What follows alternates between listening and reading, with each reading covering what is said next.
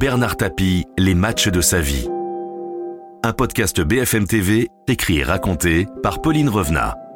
Pour combattre ce cancer qui le ronge, Bernard Tapie caresse ce rêve un peu fou de reprendre ses habits d'acteur. Avec son ami Claude Lelouch, qui lui a proposé un nouveau film.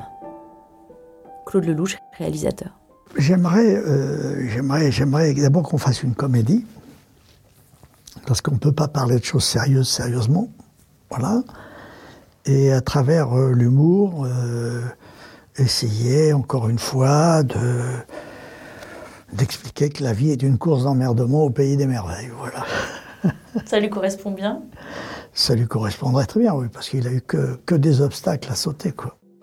Mais avant le cinéma, ce sera la scène, comme thérapie. 20 ans après avoir interprété Vol au-dessus d'un nid de coucou, Bernard Tapie a l'intention de jouer de nouveau cette pièce au printemps prochain.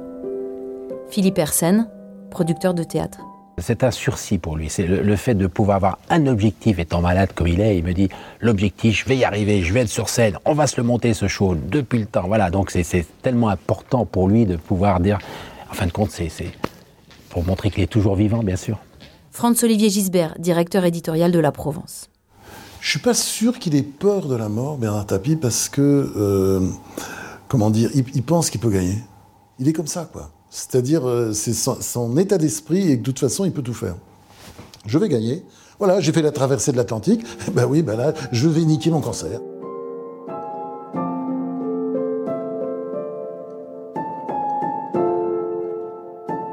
Retrouvez tous les épisodes de la série Bernard Tapie, Les matchs de sa vie sur bfmtv.com et sur toutes les plateformes de streaming.